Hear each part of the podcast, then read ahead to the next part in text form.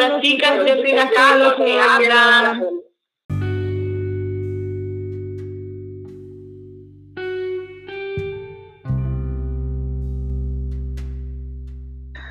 La igualdad de género es un derecho humano fundamental y uno de los fundamentos esenciales para construir un mundo pacífico, próspero y sostenible.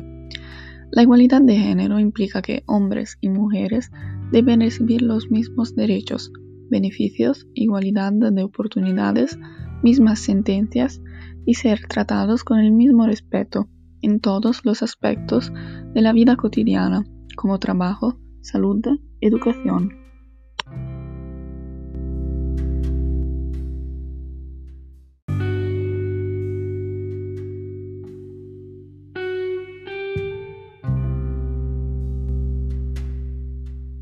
Para que así sea, la igualdad debe traducirse en oportunidades reales y efectivas para ir a la escuela, acceder al trabajo, a servicios de salud y seguridad social, competir por puestos o cargos de representación popular, gozar de libertades para elegir pareja, conformar una familia y participar en los asuntos de nuestras comunidades, organizaciones y partidos políticos.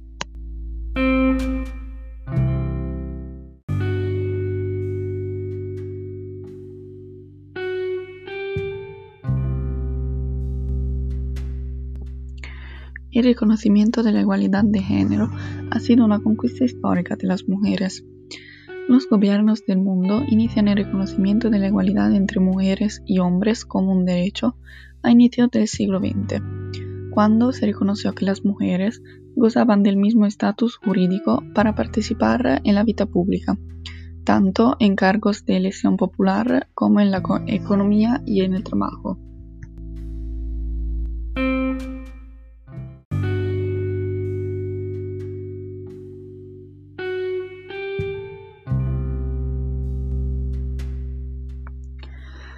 Hecho relevante de este reconocimiento fue la aprobación en 1979 de la Convención para la Eliminación de todas las formas de discriminación, porque sintetiza el conjunto de derechos que los estados deben garantizar a las mujeres en materia civil, política, económica y social.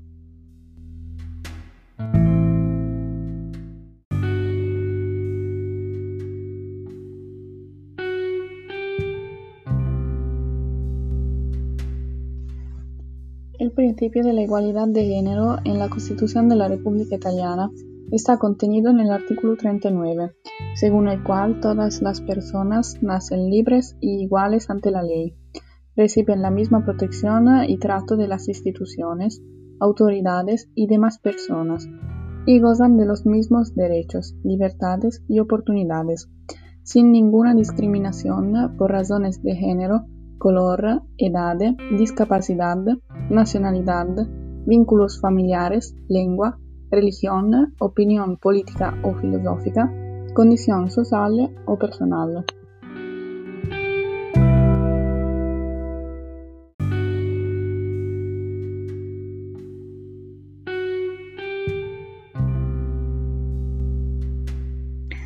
Para recordar este tema, todos los 8 de marzo se conmemoran en el mundo las mujeres por la igualdad, el reconocimiento y ejercicio efectivo de sus derechos.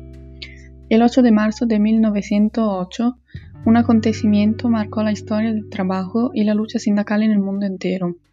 129 mujeres murieron en un incendio en la fábrica Cotton de Nueva York.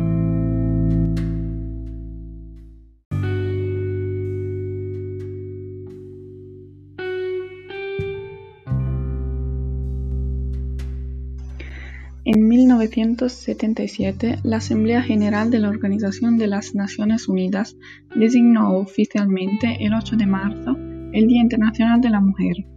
Luego, en 2011, se celebró el centenario de la celebración, con la premisa de igualdad de género y el empoderamiento de la mujer. El 8 de marzo es importante también para recordar a todas las víctimas de violencia de género.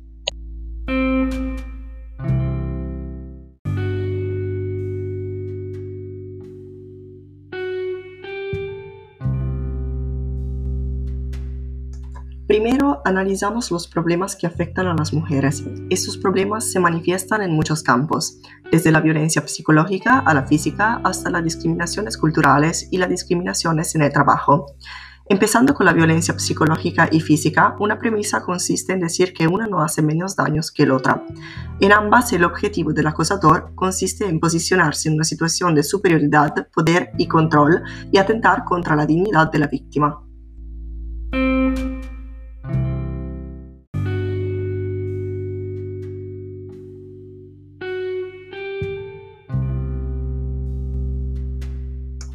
Algunos ejemplos de violencia psicológica pueden ser la amenaza, la humillación, los insultos.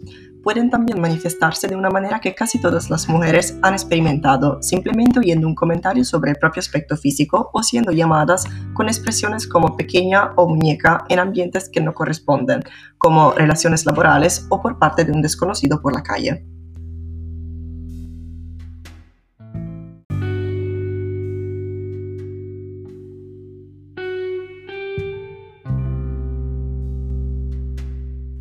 En cuanto a la violencia física, generalmente está acompañada de violencia psicológica para crear miedo y temor. Existen varias formas de este tipo de violencia que también son parte de la realidad cotidiana de algunas culturas y se pueden definir primero como acoso sexual y violación. Aquí las situaciones más graves están caracterizadas por chantajes sexuales y contactos físicos no permitidos y siguen con la pedinación a la víctima y la agresión sexual. Pasando al fenómeno de la prostitución, la consecuencia más extrema de la violencia física, sexual, económica y psicológica de las que sufren las víctimas es el feminicidio.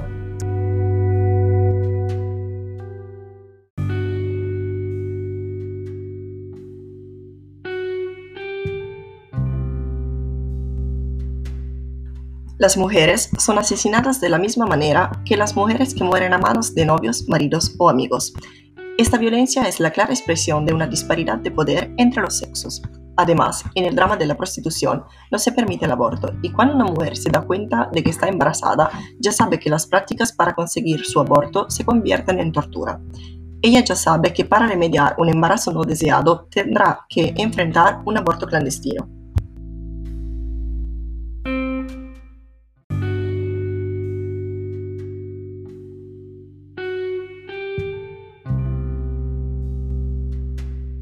En casos concretos, esto ocurre mediante diversos instrumentos ginecológicos y no, o por la ingesta de sustancias no comestibles que además de ser una tortura mental, no funcionan.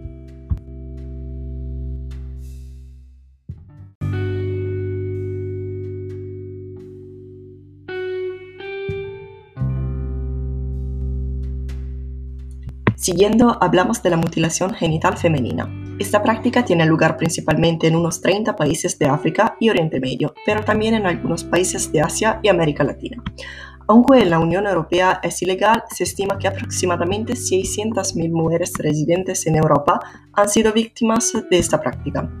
La mutilación genital femenina se refiere a procedimientos que implican la extirpación parcial o total de los genitales externos femeninos por razones no médicas. De hecho, las razones están ligadas a razones culturales y sociales, como la tradición, la religión y la idea de belleza y pureza. La mutilación genital femenina se practica principalmente en niñas entre la infancia y los 15 años y generalmente la realiza un circuncisor tradicional con bisturí y sin anestesia.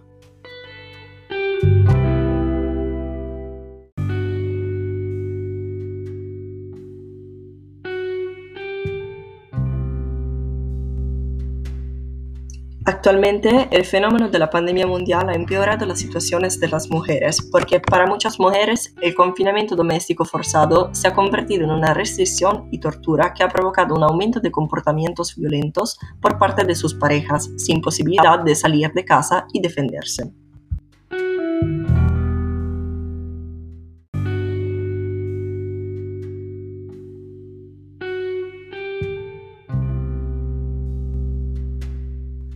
En cuanto a la prostitución, ha acelerado un proceso que lleva tiempo en marcha, en cuanto la prostitución se ha desplazado más y más de la calle al interior y en línea. Esto hace que las víctimas sean aún más invisibles, difíciles de abordar y por lo tanto más solas. La consecuencia más trágica de la violencia psicológica y física es el asesinato de mujeres y su porcentaje siempre es más creciente.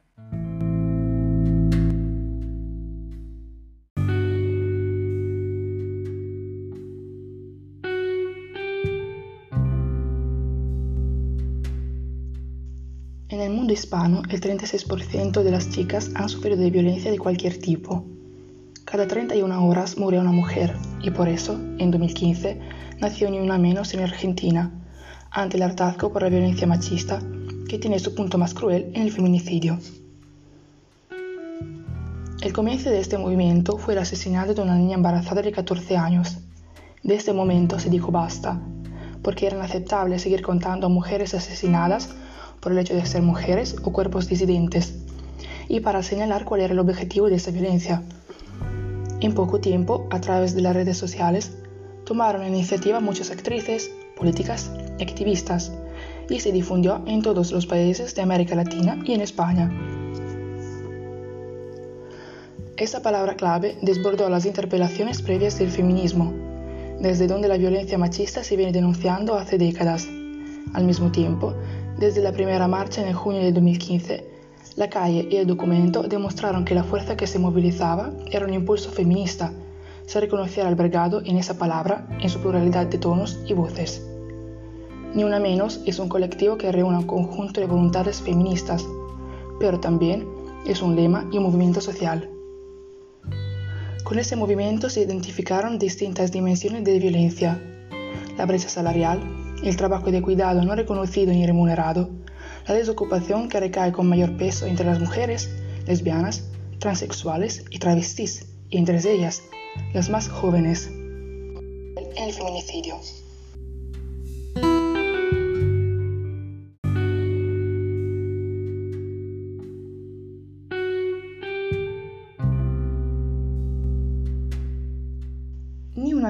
Adhiere a la campaña nacional por el aborto legal, seguro y gratuito.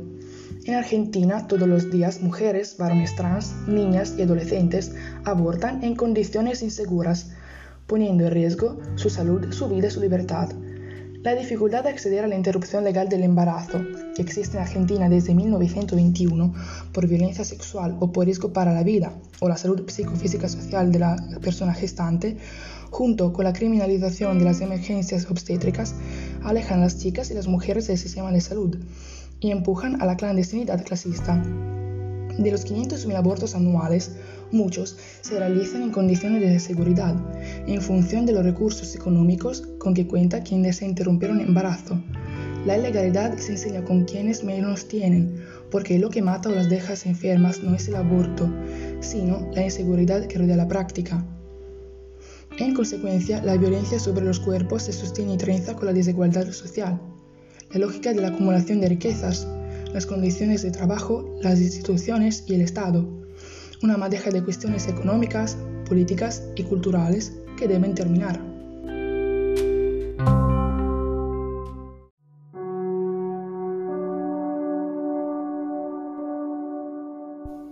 Bueno, vale, pero tengo una pregunta.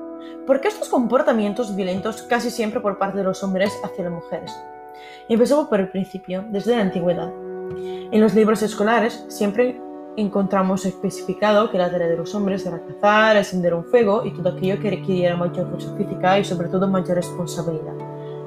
Las mujeres, en cambio, ya eran conocidas entonces como aquellas que tenían que cocinar, pensar en sus hijos y en la casa. Esto puede sugerir que los roles de los dos sexos son fijos y no se pueden cambiar. Pero en un periodo histórico caracterizado por continuas evoluciones, los roles del ser humano también deben adaptarse.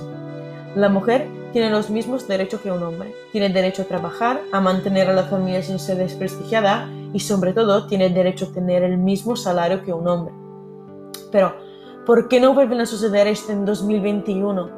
En el lugar de trabajo, las mujeres se la consideran el sexo más débil, no se les hacían tareas importantes y a menudo ni siquiera se las considera para un puesto en la cumbre de la empresa. En casa, incluso ahora, la mujer es la que tiene que planchar, la que tiene que cocinar, la que tiene que limpiar, la que tiene que cuidar a los niños. Cuando una mujer termina de trabajar, regresa a casa y hace todas las tareas porque en la mayoría de los casos el hombre no considera conveniente ayudar a la mujer. Los medios de comunicación no ayudan a combatir el estereotipo de la mujer doméstica. Pensamos en los anuncios que la retratan dándoles siempre con productos de limpieza. Las figuras masculinas siempre se utilizan para publicidad seguros o financiación. Por no hablar del uso indébito de los cuerpos de las mujeres en la televisión. Cuerpos que son tratados como objetos para hacer más obras de teatro se muestran papeles de sedas y desnudos. Y a menudo son las mujeres de la televisión las que afirman sufrir violencia psicológica y física por parte de hombres de poder que piden favores sexuales para llevarlas a la cima del éxito. Mujer, sustantivo femenino. Sinónimos. Hembra, sexo justo, dama, mucama, ama de llaves, sexo débil, reina. Opuestos. Masculino, hombre, sexo más fuerte. Aquí hay una copia pegado de una página de internet. La búsqueda fue sinónimos de mujer los resultados son escalofriantes. La justicia tampoco está nunca del lado de las mujeres. Cuando una mujer es violada y tiene la fuerza de denunciar, una de las primeras preguntas que se le hacen es ¿Cómo estaba vestida? ¿Podría ser que su ropa hizo que el hombre la malinterpretara? Da miedo que casi no haga falta decir que una mujer que usa una falda corta o una blusa escotada tiene más probabilidades de ser abusada. También es aterrador que una mujer tenga miedo de caminar soltera por las calles y cuando lo hace recibe elogios vulgares, silbidos o bucinazos. Es malo que todo eso se considere normal. Es malo que una mujer se considere vulgar si se comporta como los hombres con ella. Es injusto que una mujer sea considerada una puta si tiene múltiples experiencias sexuales porque cuando esto pasa a un hombre, bueno, entonces él es genial. Es triste que los hombres se rechachen a menudo a una mujer soltera con hijos porque se la consideran incapaces de mantener unida a una familia. Las mujeres apenas son respetadas precisamente por los hombres que fueron traídos al mundo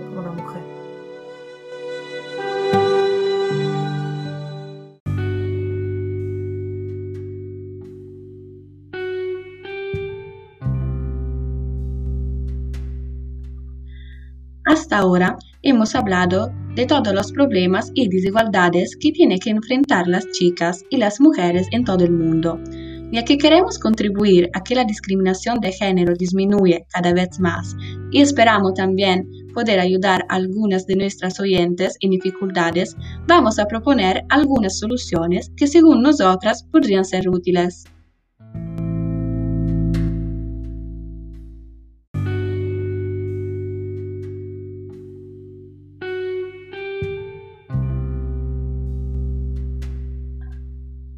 En nuestra opinión, en la base de estos problemas está la educación de los niños, en particular de los chicos, que debería ser modificada, para que aprendan de verdad y desde pequeños el respeto por el otro género y también por todas las personas y la colaboración. Así que con el tiempo se va a reducir este tipo de desigualdad y eliminar los estereotipos típicos sobre los roles. Pero es necesario también cambiar la forma de educación de las chicas para que se valorarán más en cuanto personas y para que nunca se sientan inferiores.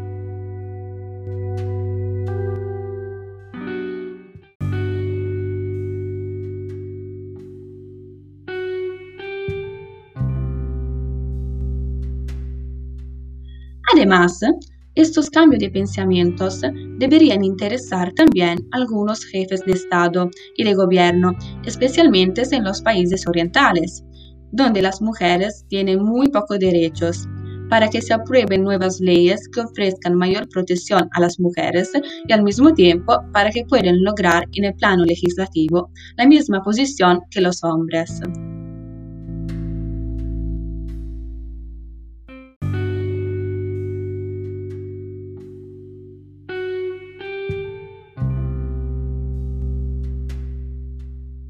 Pero hay que subrayar que no obstante muchos estados garantizan la igualdad de género en su legislación, todavía en algunos de ellos no se aplica plenamente o se prevén sanciones para quienes infrinjan estas leyes pocos correctas en relación con el delito cometido. Por eso, creemos que todos los países deberían utilizar todas sus fuerzas para hacer cumplir estas leyes, así que esta igualdad no sea solo formal, sino también sustancial.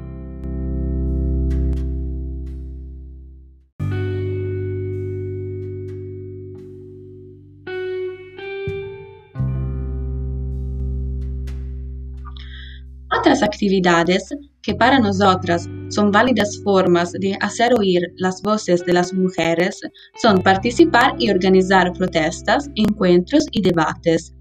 Pero estas actividades deberían ser organizadas de manera práctica y constructiva y que no sea ocasión para crear caos en las calles o actos de vandalismo, sino perderían su objetivo principal y las verdaderas razones de estas protestas no se tomarían con la seriedad que merecerían.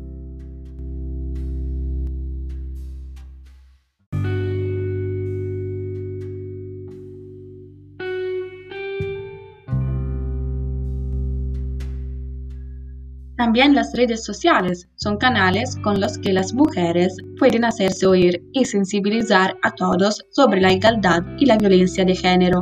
Por ejemplo, muchas organizaciones como Ni Una Menos tienen su propia página web donde transmiten información sobre estos temas.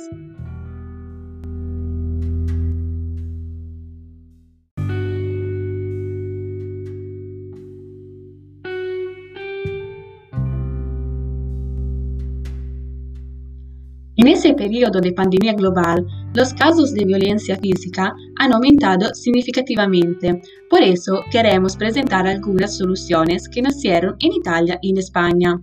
En Italia, el número telefónico 1522 es fundamental para las mujeres que se encuentran en peligro o que son víctimas de acoso.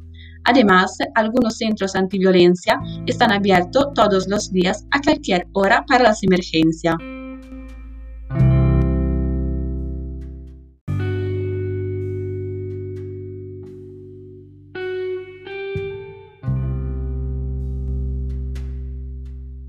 Mientras que en España el número telefónico contra la violencia de género es 016. Es también un servicio telefónico de información y de asesoramiento jurídico en materia de violencia de género. Con esto vamos a terminar nuestro podcast. Esperamos que os haya sido útil y que os haya transmitido un buen mensaje. Pronto en nuestro canal con otro podcast. Adiós de las chicas de Frida Kahlo.